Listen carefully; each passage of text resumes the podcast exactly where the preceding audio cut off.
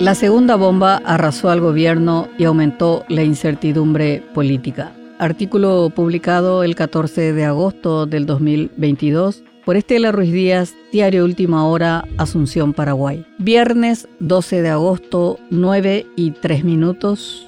22 días después de declarar significativamente corrupto y con vínculos con el terrorismo al expresidente Horacio Cartes, el embajador Mark Osfield, como aquella vez, se situó ceremoniosamente detrás del atril donde destacaba el águila calva, el símbolo de la bandera de Estados Unidos, y empezó su conferencia con voz lenta y serena. Tras saludar y desear una pronta y total recuperación del expresidente y senador Fernando Lugo, sin más fue al núcleo del peliagudo asunto.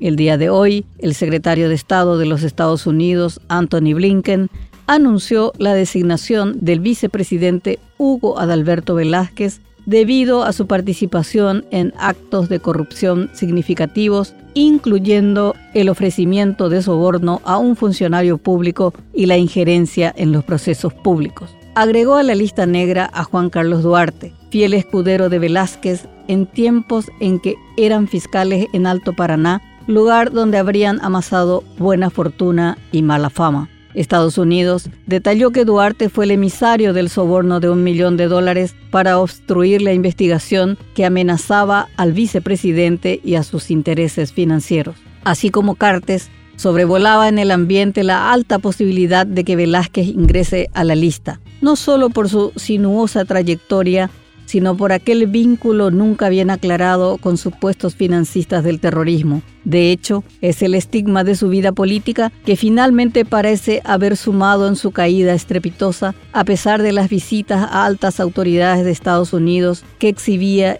orgullosamente como indulto. Velázquez, como viejo caudillo que sabe interpretar los momentos, entendió que su tiempo había terminado. Veinte minutos después de la lectura de su muerte política, habló con Radio Monumental y allí, al aire, renunció a todo, a la precandidatura presidencial, al cargo de vicepresidente e incluso a la vida política. Voy a renunciar para defenderme como un ciudadano común. No tengo la más mínima idea. Ahora voy a ver de qué manera puedo hacerlo, expresó. La noche del jueves, Mario Abdo lo convocó a Amburvillaroga. Le habló de los rumores sobre su presencia en la lista negra, pero Velázquez descartó totalmente la posibilidad. Incluso hablaron sobre las consecuencias y el camino que debía tomarse. El presidente le habría señalado que si era cierto, debía renunciar a todo. El viernes, minutos antes de la conferencia, el embajador Ospil comunicó a Marito el delicado asunto. El presidente solicitó que las acusaciones sean fundadas, claras y contundentes. Es mi vicepresidente, subrayó la investidura. Nadie sabe qué le respondió el diplomático. Apenas cortó, Marito avisó a Velázquez la mala noticia. Ayer domingo en Boruillaroga, un compungido vicepresidente explicó al comando de Fuerza Republicana su situación y negó las acusaciones. Algunos señalaron que Estados Unidos no puede hacer estas acusaciones sin pruebas y que su intervención en la ANR fue grosera, pero se decidió no adoptar esa línea discursiva que es la de honor colorado. Además, sería una contradicción a la postura del presidente Mario Abdo Benítez, quien se embandera en la lucha contra el crimen organizado con apoyo del norte. Por ello, se mostró prudente con la decisión. Los hombres y mujeres no son tan importantes como la causa que venimos representando y nuestra visión país. Le soltó la mano a Velázquez, quizá a sabiendas de que ya ni siquiera está seguro de su propio destino. Efectos. Esta segunda bomba lanzada por Estados Unidos fue más destructiva que la anterior porque esta demolió al gobierno que entró en severa crisis al quedarse sin precandidato presidencial. De cuajo, arrancó a Velázquez de la carrera electoral y en cierta forma definió la interna colorada, dejando la cancha libre al cartista Santiago Peña. A pesar de la inmejorable situación electoral, el cartismo no pudo gritar este gol. Al hacerlo, su discurso caía en contradicción.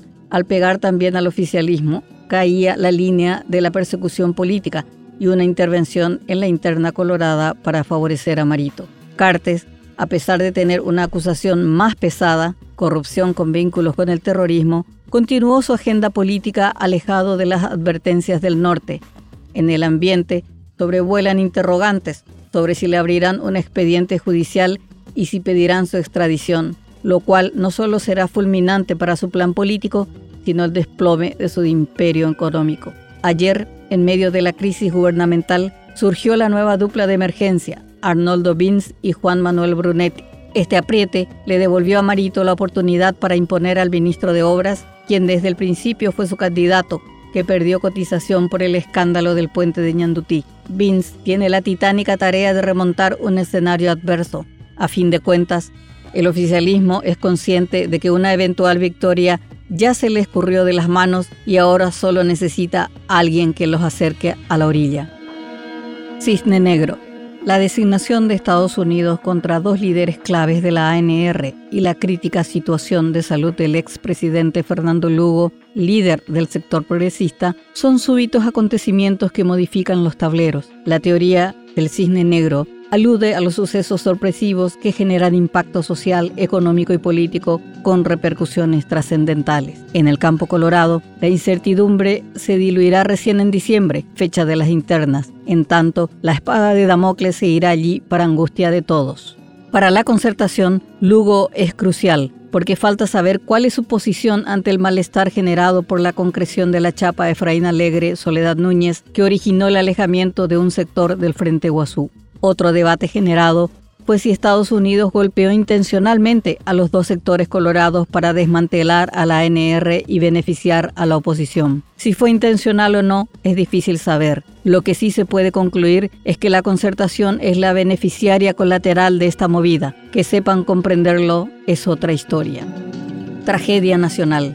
Además de la crisis electoral generada por su decisión el señalamiento norteamericano revela la crudeza de la putrefacción institucional. Es un escándalo que en la lista negra de delitos graves aparezcan un expresidente de la República y un vicepresidente. Un país corrupto, moralmente quebrado, inviable en el concierto internacional por el vínculo de sus altas autoridades con el crimen organizado es el resultado lógico de décadas de copamiento de las mafias de toda Laya que fueron corrompiendo el Estado. Eliminar las listas negras de cada espacio público es el gran desafío de la sociedad, que no debe caer en la ridícula trampa patriotera nacionalista de aquellos que buscan sin el mínimo honor la continuidad del viejo modelo que se debe desterrar.